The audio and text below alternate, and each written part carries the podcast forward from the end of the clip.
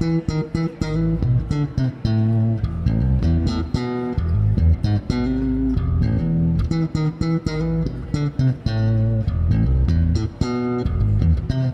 слушаете подкаст «Так дела не делаются», посвященный корпоративной культуре. Это проект Слерма, компания, которая занимается IT-обучением. Вы можете подписаться на наш канал и следить за нашими новостями, за тем, что мы делаем, и за новыми выпусками подкастов. И сегодня у меня в гостях э, Катя Румянцева. Катя, представься, пожалуйста, расскажи, где и чем ты занимаешься. Да, всем привет. Очень рада, что меня пригласили. Привет слушателям. А, меня зовут Катя Румянцева. Я больше семи лет работаю в Додо Пицце. Прошла такой большой путь. А, приходила сначала стажером, а, просто делать пиццу. Не думала, что задержусь надолго, но уже последние около 4-5 лет, э, от 4 до 5 лет я руковожу направлением HR. И в моем блоке все, что касается э, истории с людьми, начиная от найма, адаптации, мотивации, заканчивания, заканчивая увольнением, удержанием и всеми этими процессами. Класс. И сегодня у нас такая интересная тема – это иерархические и горизонтальные структуры.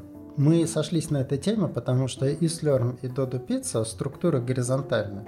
И мы сегодня поговорим о том, как это работает. Я думаю, для многих здесь будет много открытий на тему «так тоже можно». Но начнем мы с разговора про иерархические системы, про пирамидальные системы.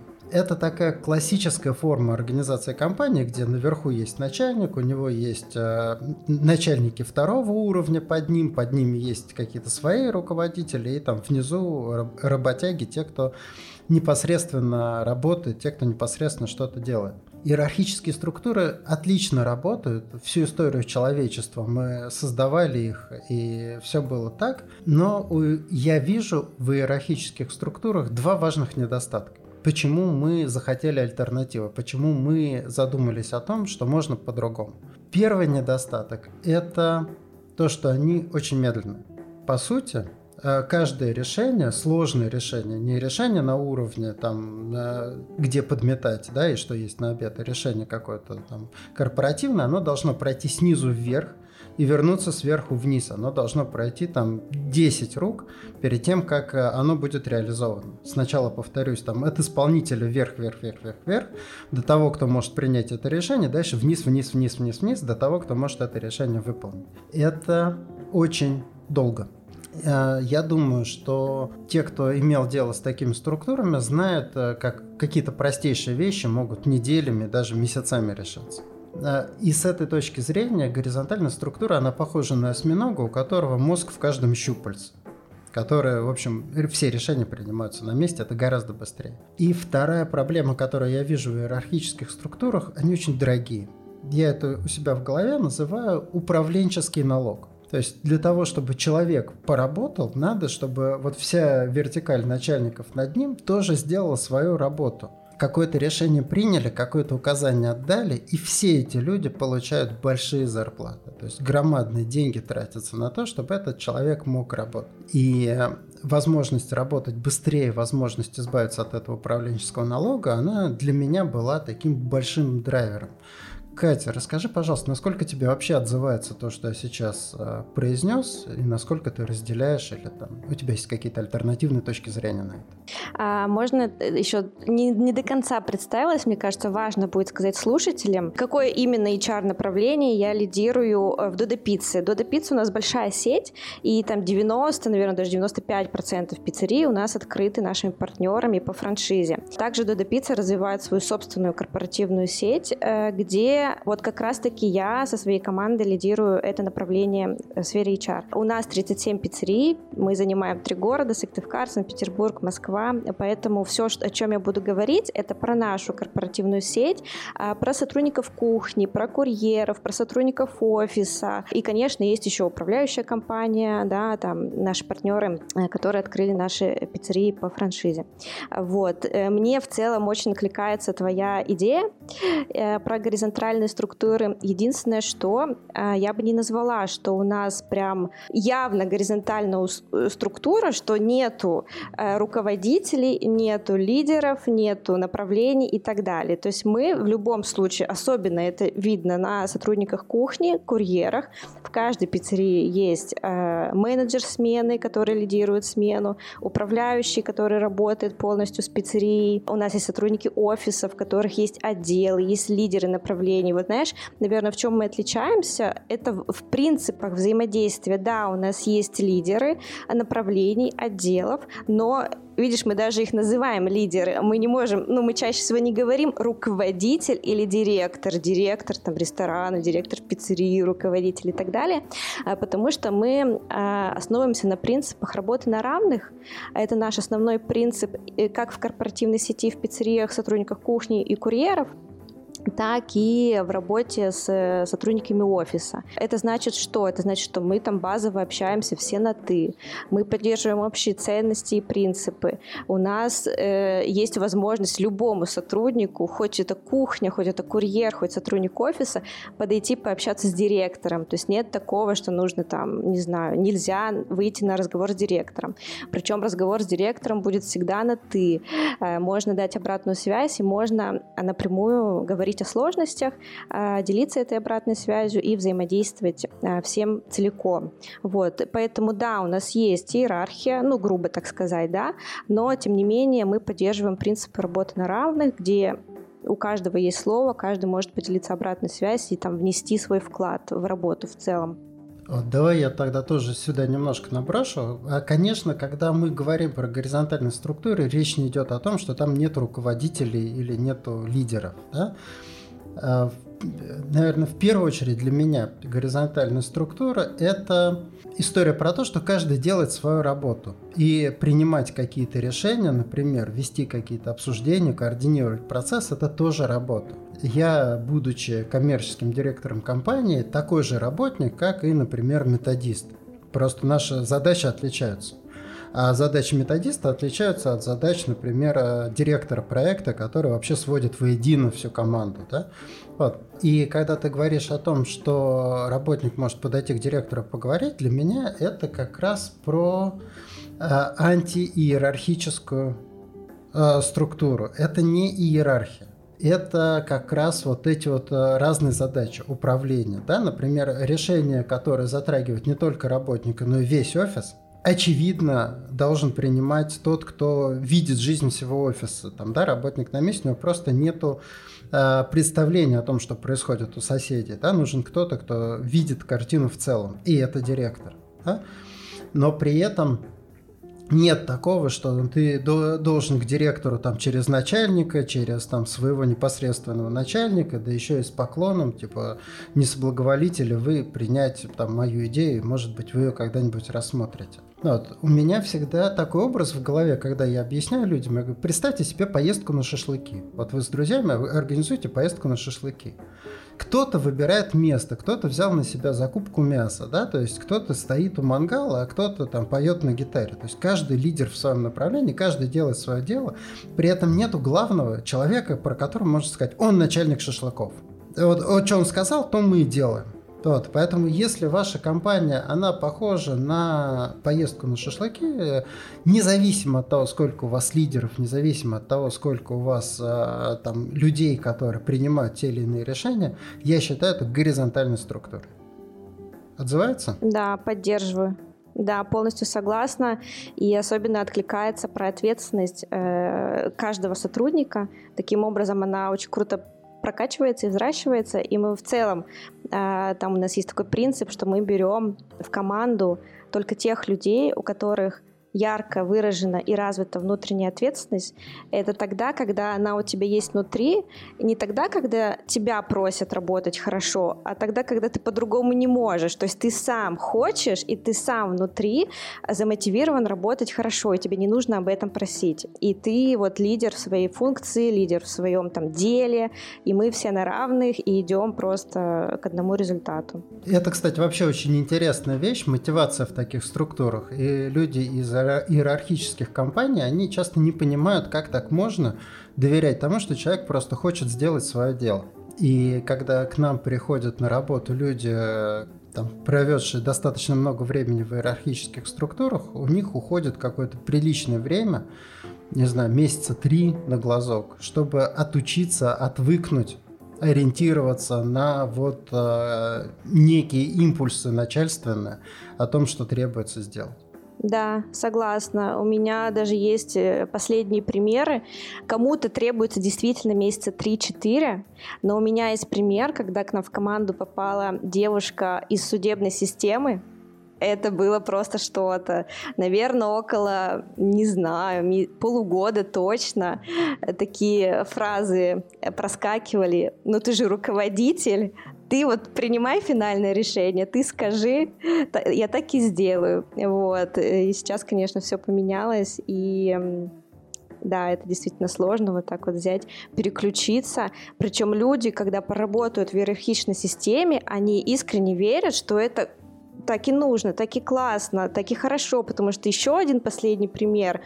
Э, ко мне пришла в команду руководитель, и она рассказывала про какие-то сумасшедшие просьбы от директора, там, владельца бизнеса, типа там а сделай то, не знаю что, сходи туда, не знаю куда. Я говорю, как ты относилась к этим просьбам? Ну, насколько тебе комфортно было в этом и так далее. Она говорит, нормально, для меня это такой творческий подход, креативность мою развивала.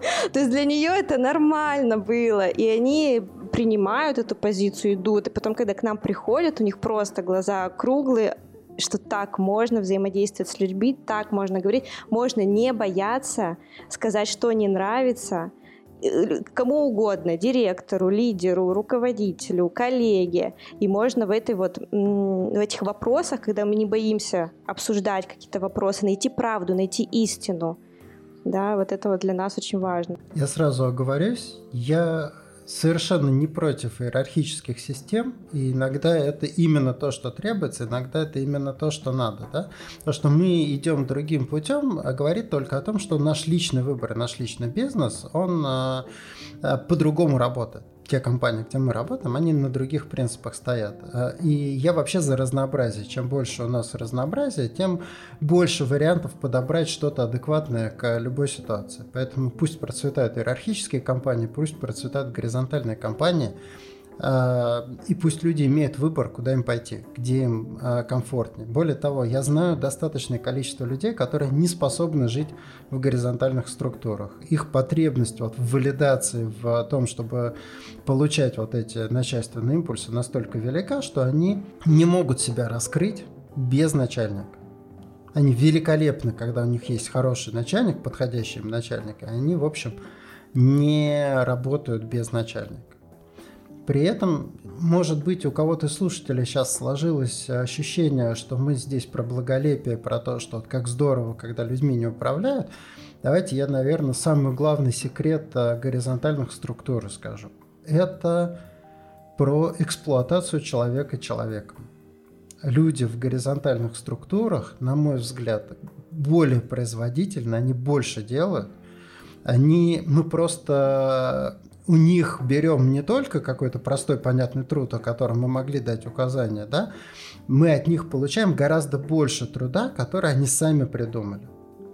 То есть люди в горизонтальных структурах работают больше и работают эффективнее, чем в иерархических. Вот.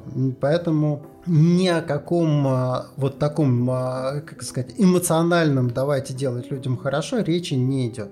Согласна, полностью поддерживаю, что реально есть люди, в которых, ну вот как и сказала, изначально, что мы в команду берем тех, у кого очень высокая внутренняя ответственность. И это нормально, что у нас, мы все разные, и бывает такое, что у человека нет вот такой внутренней, искренней, высокой ответственности. И тогда, да, конечно, ему нужно, и ему удобнее быть в иерархической структуре, и они, конечно, имеют место быть, процветают, растут, и бизнесы строятся, и они живут, и они большие, и, ну, то есть абсолютно согласна, да. А давай поговорим про то, как вообще происходит некое там управление или координация в э, горизонтальных системах как у вас задачи передаются? Да, давай поговорим, могу рассказать. Во-первых, у нас есть ценности и принципы, э, которые знают все.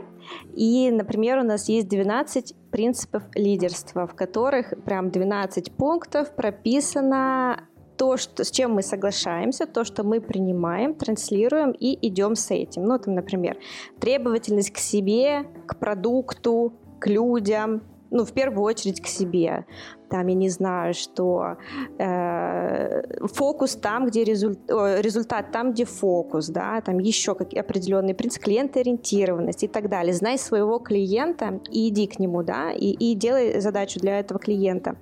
А, вот, поэтому а, все находятся вот в этом информационном пространстве, когда знают, понимают, что требуется от самих себя и что можно а, там просить от команды. А дальше, как мы строим вообще а, задачи и как у нас происходит управление.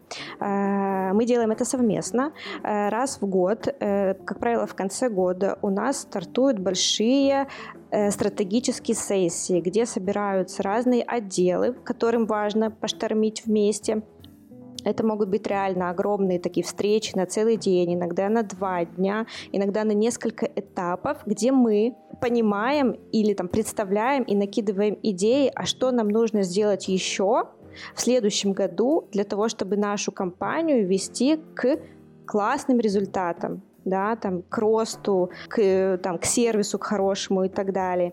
И мы садимся, и мы там целыми днями штормим, э, даем там э, какие-то идеи о том, а что нам нужно выбрать. А дальше лидеры формируют э, позиции, да, на основании того, что наштормили вместе с отделами, синхронятся с остальными отделами, и в целом вот таким образом у нас появляется стратегия на год, как минимум. Примерно в таком же формате мы делаем стратегию на 3 года. Больше мы, по-моему, не делаем. Раньше делали на 5 лет, сейчас уже не заглядываем, но тем не менее. Дальше из этой стратегии на год у нас э, есть э, квартальные океары. Я не знаю, работаете ли вы в системе океаров, но мы работаем в системе океаров, и мы на, у каждой команды, исходя из стратегии, которую мы все написали, э, теперь есть возможность э, разбить эти цели на там, 4 квартала что возьмешь в первый квартал. Да, я, я ага. хотел спросить, а для наших слушателей расшифруй, что такое OKR? Ой, OKR — это система постановки целей, а, в которой э, мы ставим максимально амбициозные цели, но на самом деле достижимые. То есть как там происходит? Э, например, именно как мы используем. Э, у нас на команду ставится три ОКРа, ОКРа, да, а не больше, потому что больше выполнить, как правило, нереально, потому что цели амбициозные. А, и в этих трех ОКРах мы ставим три подзадачи, к которым мы будем стремиться на три месяца. А, и они обязательно должны быть чуть выше, чем твои текущие задачи. То есть, например, условно, там, у меня в команде HR наши текущие задачи, там, следить за метриками, разговаривать с людьми, я не знаю, там, зарплаты начислять вовремя. Ну, то есть, вот такая рутина, она есть всегда. ОКР — это всегда про что-то большее, что нас ведет к финальной, там, классной цели про результат. Можешь пример привести из твоих? Э... Например, а, смотри, вот, например, мы э, приняли решение сделать фокус на коммуникациях в этом году в рамках стратегии. Почему? Потому что мы поняли в прошлом году на основании опросов, мы каждый квартал делаем опрос среди сотрудников офиса, управляющих, там, линейных сотрудников в том числе, э, что вам нравится, что не нравится, и поняли, что очень часто западает на самом деле вопрос коммуникации. Хотя, казалось бы, к любому человеку можно подойти, задать любой вопрос, решить какие-то проблемы, проблемы и так далее, но тем не менее вопросы западают. Например, не все знают стратегию компании, не до каждого сотрудника доходит та или иная информация, хотя она должна доходить и так далее.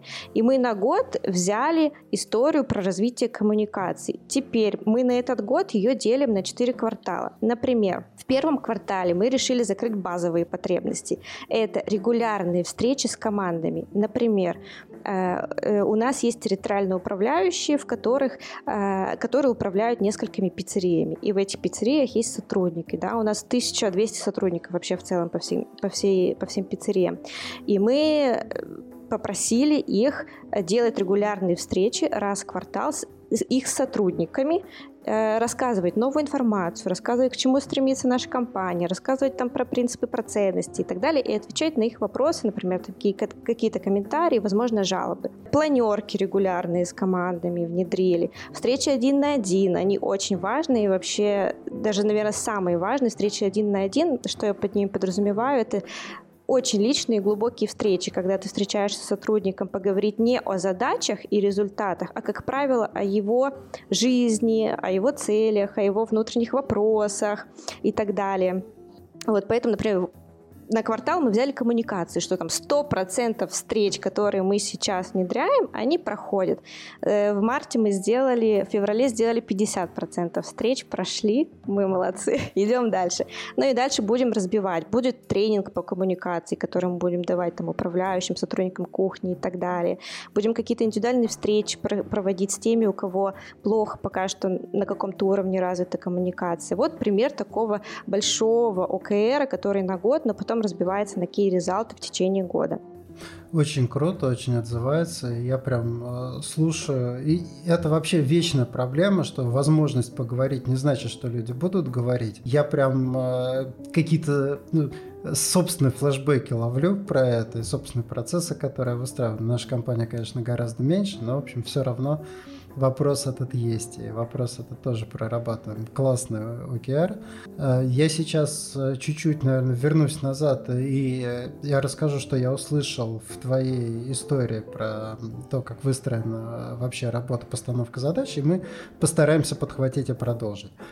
А первое, что я услышал, это та самая корпоративная культура, то есть не, небольшое количество принципов понятных, которые очевидно изложены и э, часто повторяются. То есть это то, как мы работаем, то, то как мы действуем, да. то, как мы э, там принимаем решения, делаем выборы.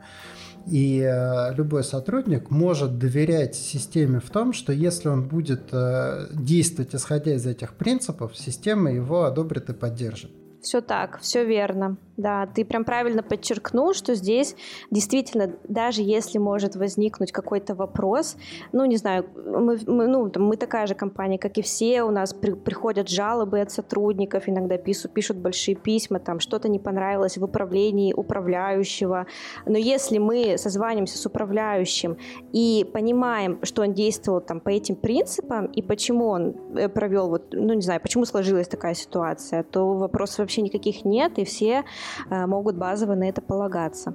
Вот. И это очень сильно снижает, э, опять же, нагрузку на управленческую структуру, потому что, как на дороге, люди могут просто ориентироваться на ПДД вместо того, чтобы стояли регулировщики, тыкали, кому куда ехать. И да, такой корпоративный ПДД как, как мы едем, как мы делаем. Вот тут помедленнее, тут побыстрее, а тут поворот только направо. Второе, что я услышал, и мне это тоже очень отзывается, это совместная выработка стратегии. Да. В чем особенность иерархических структур здесь? В том, что стратегия спускается сверху. Садится совет директоров, там 10 человек, они придумывают, что, что надо делать, и дальше это стекает вниз по пирамиде, и люди, которые в принципе должны были бы эту стратегию реализовывать, они вообще не понимают, о чем идет речь, им глубоко плевать на то, что им спустили.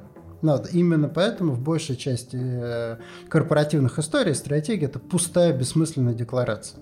Здесь же, если стратегию вырабатывает вся компания, каждая вместе люди отвечают на вопрос, а куда мы, собственно, идем, то получается, что это их решение, их стратегии и их выбор, они это воспринимают как свое. Они реализуют эту стратегию не потому, что начальник приказал, а потому что они эту стратегию выработали. Да, более того, по моему опыту, э, в каждой команде эта стратегия по-своему разворачивается и декомпозируется. То есть э, у нас условно команда, там, которая производством занимается, видит э, один аспект этой стратегии, команда, которая маркетингом занимается другой. И понятно, что они как-то скоординированы, но они могут использовать разные слова, разные формулировки, разные критерии. Да? Просто мы понимаем, что они достаточно синхронно движутся в одну сторону, этого достаточно. Угу. Вот. И вот эта собственность, то, что это твое, э, а не чье-то, это ключевое отличие и э, горизонтальных структур. Это твой процесс, это твой участок, это твоя стратегия, это твои решения, в конце концов, это твои деньги, там, твоя часть этого бизнеса и все остальное. То есть здесь как раз активно развивается мышление собственника на местах. Да. Похоже на правду? Согласна, очень похоже на правду, э, потому что Блин, мне, знаешь, такие примеры сразу приходят, что ко мне команда делится, э, когда вот мы в режиме постановки новых океаров на новый квартал, и я им там закидываю удочку, говорю, все, там, на следующей неделе начнем планировать, давайте начинать думать, что вы в каждой своей зоне хотите взять на первый квартал, э, на второй квартал, там, ориентируясь на стратегию, на наши ценности и так далее, на, наши, на наш путь.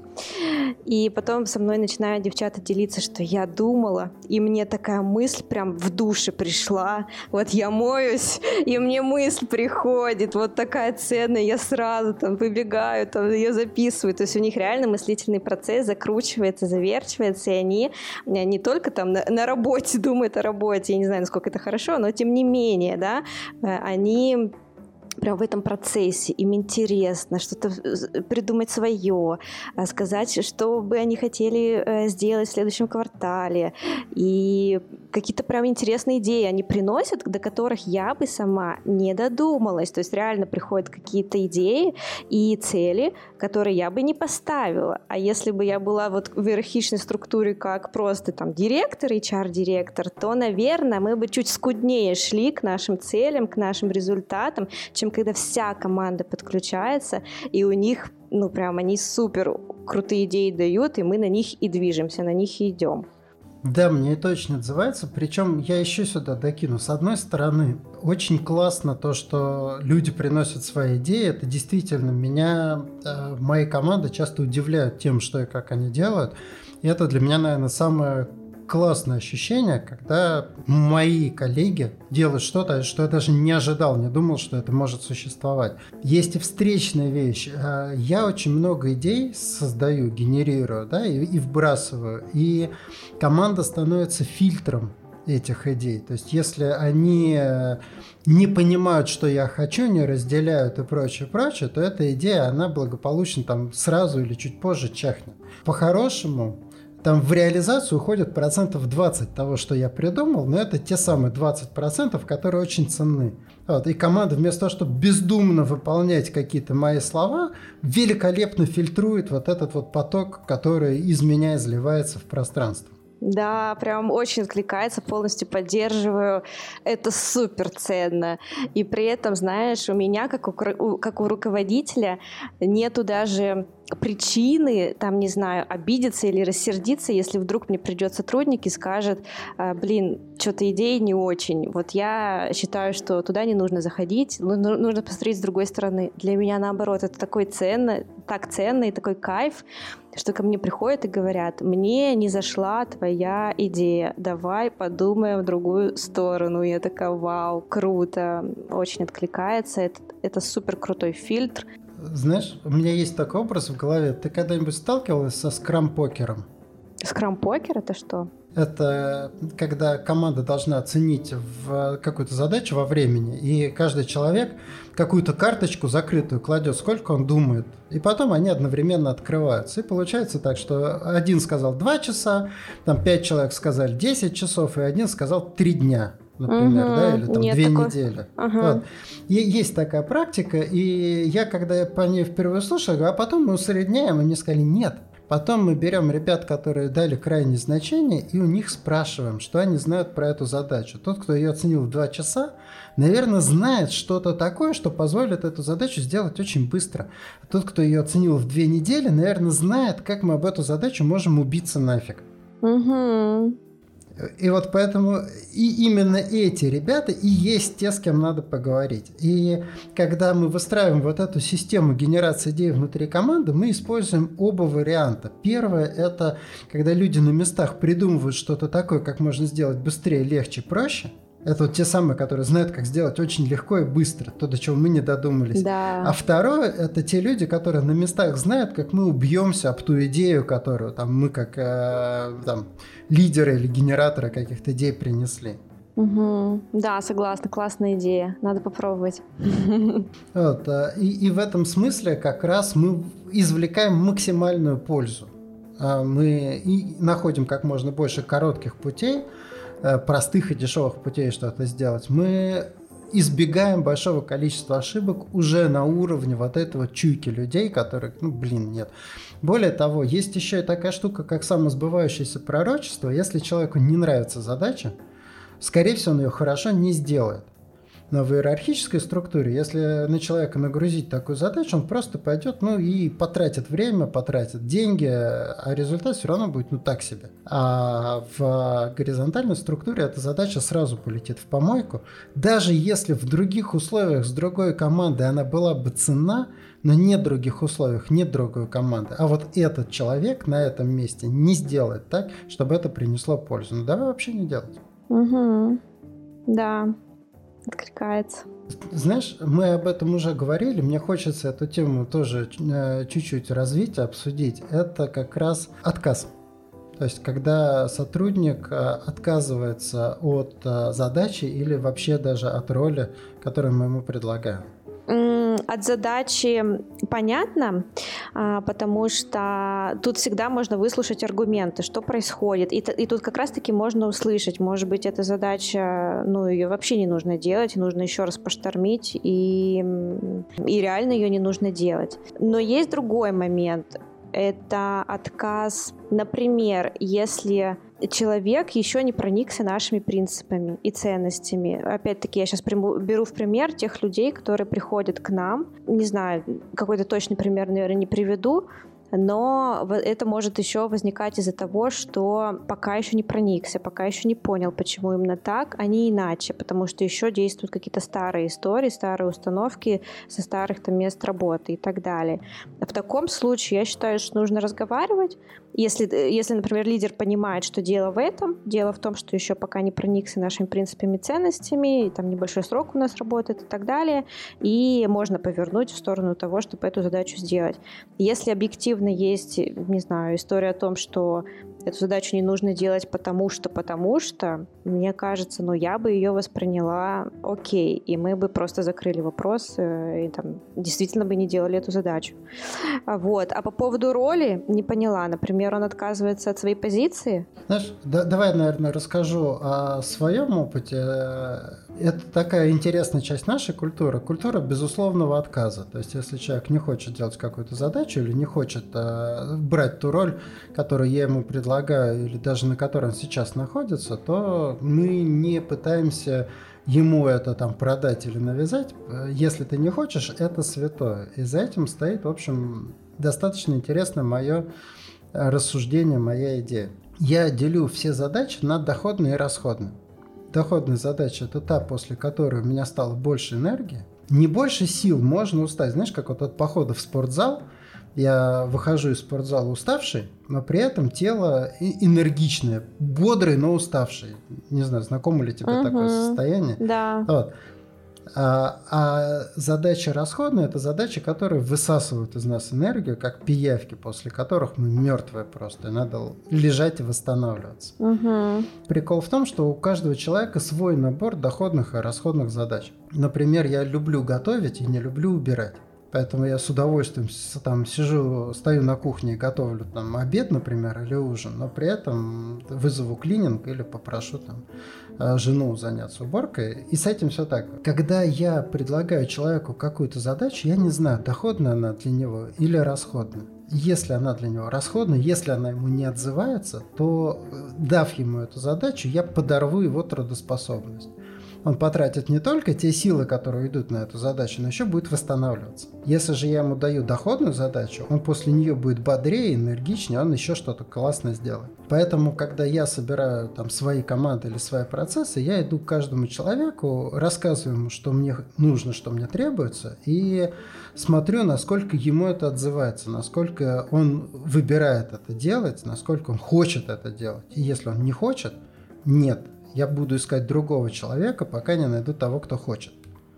Вот моя роль, мой способ управлять, это собирать команды из людей, которые действительно хотят сделать то, что мне требуется от этой команды.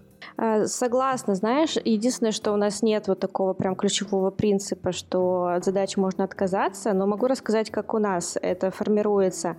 Мы, в частности я, собираю себе команду, Э, из разных людей с разными типами мотиваторов. Нас же всех э, мотивирует разное, и мы все сильны в разном. Например, у кого-то очень хороша развита системность, там, стратегическое планирование, видение результата, аналитическое мышление и так далее. Кто-то более творческий, э, организовывает корпоративы и прочие истории. И я всегда подхожу к постановке задач таким образом, что изначально сканирую, кому что базово может подойти или не подойти, и и подхожу э, с такими задачами к своим девчатам, уже заведомо зная, что наверняка, не знаю, задача по корпоративу достанется творческому человеку, который хочет это делать.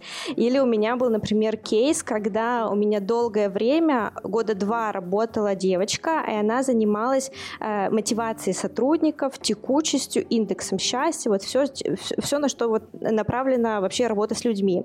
А там такая штука, что ты э, в этой работе не увидишь быстрый результат, потому что текучесть не снижается быстро, индекс счастья быстро не растет, то есть ты много действий делаешь, э, но ты не видишь быстрого результата. А, через какое-то время мы поняли, что она на этой должности начала подгасать. Э, мы с ней поговорили и поняли, что она э, тот человек быстрых результатов. Ее заряжает, и у нее энергия появляется от того, когда она сделала задачу, увидела результат. Сделала задачу, увидела результат. Что мы сделали? Мы ей предложили другую роль. Теперь она занимается наймом, укомплектованностью, поиском сотрудников, курьеров, э, сотрудников кухни, управляющих и так далее. И там все супер просто. У тебя либо укомплектованы пиццерии, либо нет. У тебя, не знаю, там не хватает пять человек, через неделю ты их набрала, вот тебе результат. И она на этой энергии, что она через неделю может увидеть результат, она вот прямо сейчас кайфует именно в своей стезе и по-другому даже раскрывается. То есть если в той роли я там замечала, что где-то какие-то задачи могут проседать, что-то идет не так, то в этой роли она раскрылась там на 200%. Я так довольна ее работой, это просто супер. Поэтому вот я стараюсь смотреть на те мотиваторы и на те внутренние составляющие, которые по факту нам уже генетически даны. Кому-то проще вот так, кому-то проще по-другому. У нас вот так вот это строится. Ну, по сути, мы говорим про одно и то же, чуть-чуть, наверное, разных процессных там моментов, да, разные точки входа и выхода из этого процесса, но суть его, в общем, одна и та же. Подобрать для человека то, что сейчас для него и есть та самая задача мечты. Особенность этого подхода в том, что мы тратим много времени на поиск людей в конкретную команду и на перестановку людей там между командами и задачами, но при этом нам не нужно тратить время на то, чтобы контролировать человека и подгонять его в решение этой задачи. В иерархической структуре, наоборот, команда очень быстро собирается, но требует постоянного наблюдения, что все идет, что все там нормально, что люди работают опять по моему личному опыту, может где-то это и по-другому выглядит. Вот, мы из разряда лучше день потерять, потом за час долететь. Мы на старте тратим гораздо больше сил, зато гораздо меньше в процессе. И опять же, с точки зрения экономики, я думаю, все, кто к этому причастен, знают, что большой разовый платеж это гораздо менее болезненно, чем постоянные регулярные выплаты. Вот, поэтому мы с точки зрения труда много на старте вкладываем в э, эту структуру, зато потом э, мало сил уходит на ее поддержание. И очень важный интересный момент здесь, который мы зацепили, это переход людей из команды в команду, из процесса в процесс. Опять же, буквально на уровне ценности для меня когда-то стало очень понятно, что люди для того, чтобы получить повышение или сменить роль, должны сменить компанию. То есть им надо уволиться из одной компании и устроиться на работу в другую компанию в новой роли. Особенно это сложно, когда человек хочет пойти, скажем так, на понижение такой руководящей ответственности. Он говорит, я наруководился, хочу руками поработать. Или, например, а, просто в какой-то другой процесс. Я что-то от маркетинга устал, я бы вот там а, менеджером поработал. И то, что я тебя услышал вот, э, в твоей истории, это как раз э, перемещение человека в компании на любую позицию, которая ему отзывается и к которой он профессионально пригоден. Да, вот э, последнее, которое он профессионально пригоден, конечно, важно, потому что, ну, объективно не всем удается перейти из роли в роли, потому что на какую-то определенную роль нужны свои компетенции. Вот, ну, там из недавнего примера у нас сейчас управляющий, который 10 лет работал в роли управляющего, э, там, со следующего месяца переходит в нашу команду на менеджера по обучению. Вот, и очень, это очень круто. И он, между прочим, на самом деле, три раза подавался на эту позицию, потому что в течение нескольких лет мы ее открывали, э, и только на третий раз попал. Почему? Потому что он, он тоже должен был пройти свой внутренний рост, нарастить свои компетенции, показать результаты в команде, что у него все окей в рамках обучения, и потом мы можем его взять. Э, уже в эту, в эту роль. Поэтому да, это возможно, но тоже есть определенные критерии. Плюс мы э, к внутренним сотрудникам, которые переходят с роли на роль, относимся э, примерно так же, как и к внешним сотрудникам. То есть они проходят все этапы, они делают тестовые задания, они проходят интервью э, там, с HR, с руководителем, если нужно, там, с директором и так далее. То есть к ним такие же условия, прошли, молодцы, все получили, зарекомендовали себя, э, welcome, мы всегда готовы. Э, да, мне это очень называется. Мы, наверное, из-за того, что компания меньше, у нас нету именно там вот этого процесса, мы нанимаем людей очень часто вручную, так скажем. Но при этом очевидно, да, с одной стороны, если человек не пригоден для какой-то роли, его никто там держать не будет, мы не благотворительная компания, да, и если ты что-то хочешь, да, докажи, что для другой стороны это тоже будет работать, для того, кто тебя возьмет, это тоже будет работать. Но при этом сама вот эта возможность а, двигаться внутри компании, она очень хорошо работает, потому что часто люди заходят даже не с той позиции, Э, которая для них оптимальна. То есть человек может устроиться менеджером, а на самом деле он хороший, например, продукт оунер или он хороший методист. Просто так сложилось, что мы его зацепили на эту роль, где-то вот, э, там, искали менеджера и наняли его менеджером, потому что он там путался.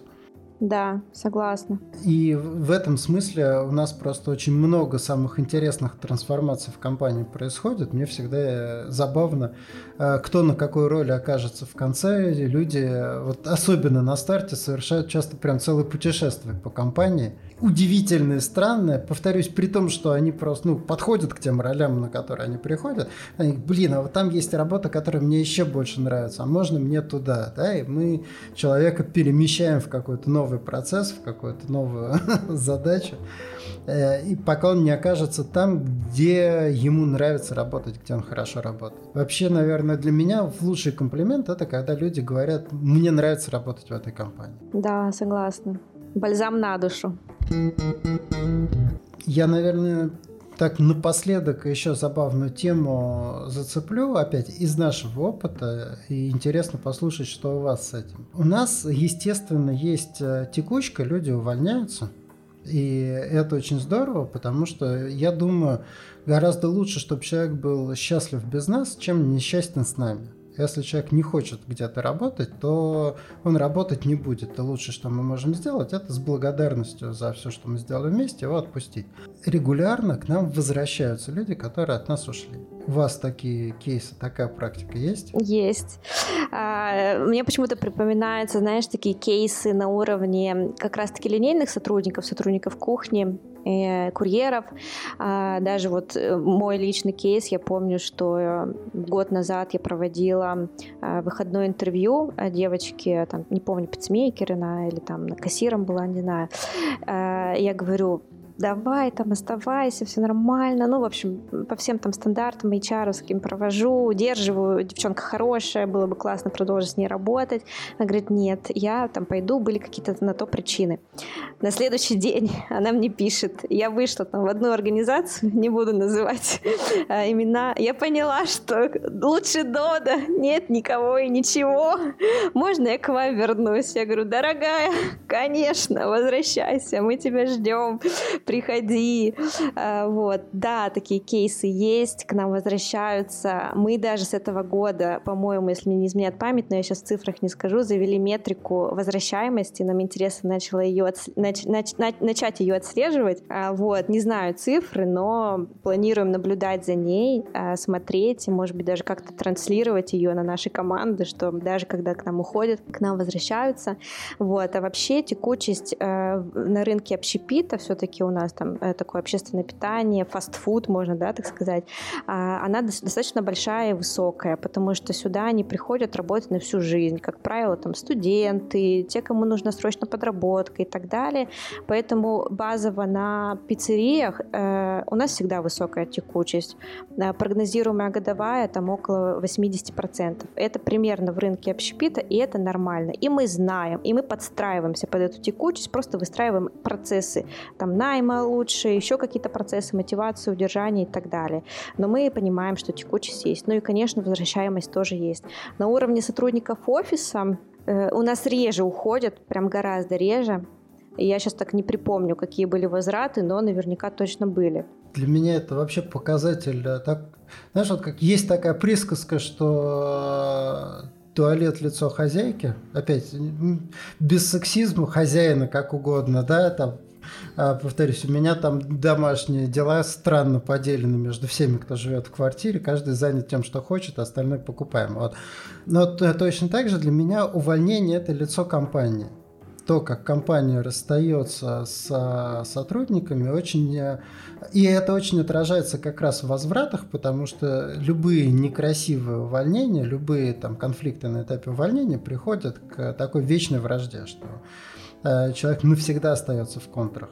А если увольнение нормально организовано, то нормально воспринимаются и нормально проходят так скажем, да, то, конечно, многие люди потом снова устраиваются в компании. Это очень выгодно, это очень здорово, потому что они уже знают нас, они уже знают нашу культуру. И а, опять же, по моему личному наблюдению, в, иерархич... Э, в горизонтальной структуре, где нет вот этой концепции «кто главнее», увольнение проходит гораздо мягче, потому что увольняет не директор подчиненного, да, а два равных человека обсудили и договорились о том, что им дальше не по пути. Угу. В разных вариантах. В том числе, если я кого-то э, там из компании увольняю, я его увольняю не потому, что он плохой или я там э, не того человека нанял. Я увольняю потому, что в данный момент в компании нет для него места. Мы там обсуждаем условия, которые были бы для него комфортны, как уйти, да, условия, которые для меня были бы там комфортны.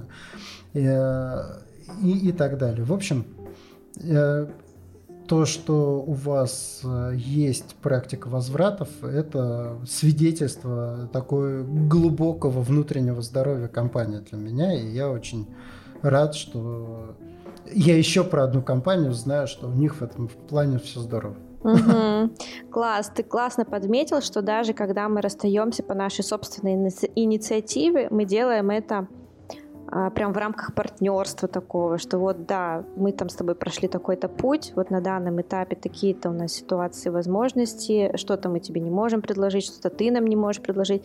И мы всегда транслируем, что расставаться нужно очень безболезненно, потому что человек, даже если мы по нашей инициативе расстались с ним, уйдет, он еще долго будет помнить про нашу компанию, возможно, он когда-то нас кому-то посоветует, своим друзьям, знакомым, я не знаю, там, семье, а возможно, он лет через пять и вернется к нам. Вот у нас также есть э, примеры, как мы взаимодействуем с искателями на рынке. Если мы кого-то не приняли, там бывает человек прошел уже три этапа, но все равно там в конце мы понимаем, что нет, не сейчас, то мы так э, душевно и хорошо прощаемся с человеком, разговариваем э, и говорим, что какие, возможно, нужно прокачать компетенции или какой еще опыт важно получить, и говорим, что может быть, друг, мы с тобой встретимся через года три или пять, и, и как бы все, все случается, все возможно, может быть, нам еще удастся поработать вместе, точно так же мы взаимодействуем взаимодействуем с соискателями. И есть примеры, что мы сами возвращаемся к некоторым соискателям, которых когда-то не приняли, да, или к нам соискатели о себе заявляют через несколько там лет, возможно, что вот я там подавался на вашу позицию и сейчас хотел бы еще раз податься. Вот, поэтому это тоже очень круто. Э, есть еще одна интересная тема. Это тема вины сотрудника, давай это так назовем. Да? То есть э, давай представим себе ситуацию, что сотрудник сделал что-то не так, и э, компания через это получила некие там проблемы или убытки. Да? Что происходит у вас в такие моменты? А, наша, наверное, самая главная ценность тоже в этом плане, что любая ошибка – это опыт. И в ней нет ничего страшного, и мы мне даже кажется, что классно ошибаться, потому что как мы еще найдем этот опыт и как мы поймем, в чем нам там, нужно исправить ситуацию, в чем не нужно исправлять ситуацию. Поэтому базово мы относимся таким образом к ошибкам, а если говорить про какую-то там вину, систему там мотивации, штрафов, то у нас абсолютно нет штрафов нигде, ни у сотрудников кухни, ни у курьеров, ни у сотрудников офиса, ни у кого. Э, там более того, там, если там не завод завуалировать эти штрафы, то и вычетов из зарплаты, вычетов, там, например, если вдруг из премий, тоже нету. Э, абсолютно нет штрафов, даже если на кассе э, кассира э, обманул клиент, тоже мы не будем вычитать из заработной платы. Это наш принцип, это наша ценность, и мы таким образом взращиваем тоже культуру открытости и доверия. То есть почему, как это появилось? Э, что мы видим? Например, если пиццемейкер уронит Лексан пепперони, такой там 500 грамм или килограмм, это ну, недешево. Например, в какой-то организации его оштрафуют, и он в следующий раз замолчит эту ошибку, например, соберет обратно в Лексан, эти пепперони попадут к нашему клиенту. Мы, когда не штрафуем и говорим ошибаться нормально, ничего страшного, если здесь у нас пиццемейкер уронит Александр Пепперони, он подойдет к менеджеру, просто скажет, я уродил пепперони. Он скажет, давай спис, спишем их. Спишет по системе, да, в нашей, а, и это уйдет в списание. Но это не уйдет клиенту, и человек не замолчит свою ошибку. И вот так, начиная от пиццмейкера, где вот в такой простой ситуации с пепперони, заканчивая любым лидером, любым сотрудником офиса, мы взращиваем вот эту историю открытости о том, что, блин, ошибаться это нормально, и как раз можно прийти, и нужно прийти и сказать, где случилась ошибка, чтобы мы сделали какие-то выводы. У меня есть э, два момента, которые я хочу сюда вбросить. Первый момент – это такая моя позиция. А, я всегда говорю своим коллегам, что если вы не ошибаетесь, для меня это говорит ровно об одном. Вы работаете сильно ниже своего потолка. Поэтому, коллеги, те, кто не ошибается, у вас проблемы. Вот. Если вы работаете на пределе своих возможностей, вы обязательно в достаточно большом количестве случаев будете ошибаться. Поэтому я люблю ваши ошибки. Ошибайтесь, пожалуйста. А те, кто не ошибается, ребят, я за вами слежу. Да, согласна, блин, откликается, да. И второй момент здесь – это исследование Гугла. Я могу сейчас наврать, по-моему, проект Артемида, что ли, он назывался. А, у них работает очень много крутых людей. Они исследовали, а что позволяет из крутых людей сделать крутую команду. Они проверили кучу факторов – и ни одна гипотеза не подтвердилась. Единственное, что они нашли, что отличает эффективные команды от менее эффективных, это ощущение безопасности ощущение не в том плане, что мир не может нам какую-то гадость сделать, да, это человек, который несет колбасу, да, он может споткнуться, да, мир не безопасен, но безопасность э, от коллег, что коллеги не будут его обвинять, не будут э, каким-то негативным образом оценивать его идеи, его личность, его там какие-то поступки и прочее, да, и вот эта безопасная среда, она дала, давала громадный прирост э, к производительности. Потому что все, что происходит, люди выносили на обсуждение свои идеи, свои опасения, э, вот эти возникшие ситуации. Вот, поэтому blameless и э, вообще отсутствие обвинений, тотальная толерантность к ошибкам, на мой взгляд, да, это прям важнейшая вещь. При этом понятное дело, что если человек э, ошибается много, а делает мало, ну, наверное, он где-то не на том месте. Вопрос, а, в какое место его переместить, а иногда требуется даже и уволить, но это именно из явного понимания, что дело не в том, что он экспериментирует и делает какие-то сложные штуки, дело в том, что просто он вот для этой работы не приспособлен. Если приходит, э, опять по моему опыту общения с э, там, друзьями, если приходит новый пиццмейкер, понятно, что он там десяток пиц точно испортит перед тем, как научится делать.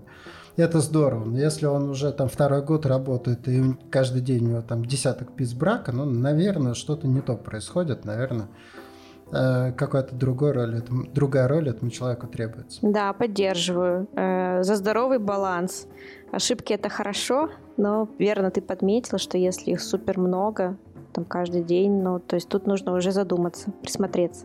И, кстати говоря, э, последнее, что мне здесь хочется сказать, это как раз вот момент здорового баланса, когда мы понимаем, что происходит, когда мы выстраиваем какой-то критерий, KPI условно, да, говорим, вот это нормально, это ненормально, да, что а, вот так ты должен действовать, а так ты действовать не должен, мы всегда можем промахнуться мимо цели, мы всегда можем получить антирезультат. Да? Уволить смелого экспериментатора и наоборот там, поощрять какого-нибудь осторожного человека, который там, никогда не выходит э, за рамки инструкции. Там, где это возможно и требуется. Да? Мы не говорим про там, где именно это и нужно никогда не выходить за рамки. Вот, когда же мы смотрим на это со здоровой позиции, а что здесь происходит? Этот человек, что он создает, что он делает, да? когда мы понимаем это про каждого сотрудника, то, конечно, компания гораздо для меня там здоровее, интереснее и веселее выглядит. Да, поддерживаю. У нас даже один из принципов, про который я тебе сначала рассказывала, теория там здравого смысла, там, я не помню, как он звучит, но там не делать то, что бессмысленно, там, ну, короче, вот про здравый смысл. Да-да-да. Да, да. Вот. И э, здравый смысл, на мой взгляд, это как раз э, естественная среда горизонтальных компаний. Угу. Наоборот, иерархические структуры, там гораздо больше управляющих импульсов, и ожидать там, победы здравого смысла на местах после того, как какое-то решение прошло там пять этапов согласования, ну, я бы не ожидал этого повторюсь, куча других, э, куча бизнесов, где именно это и требуется, куча ситуаций, где это хорошо работает, но при этом много где можно по-другому. Да, поддерживаю. Если вы находитесь в таком бизнесе, где здравый смысл важнее, чем а, а, следование инструкции, повторюсь, не обесцениваю следование инструкции. И есть э, ситуации, когда я бы очень хотел, чтобы тот, кто со мной работает, следовал инструкции буквально, а не проявлял там бурную фантазию, да? Вот.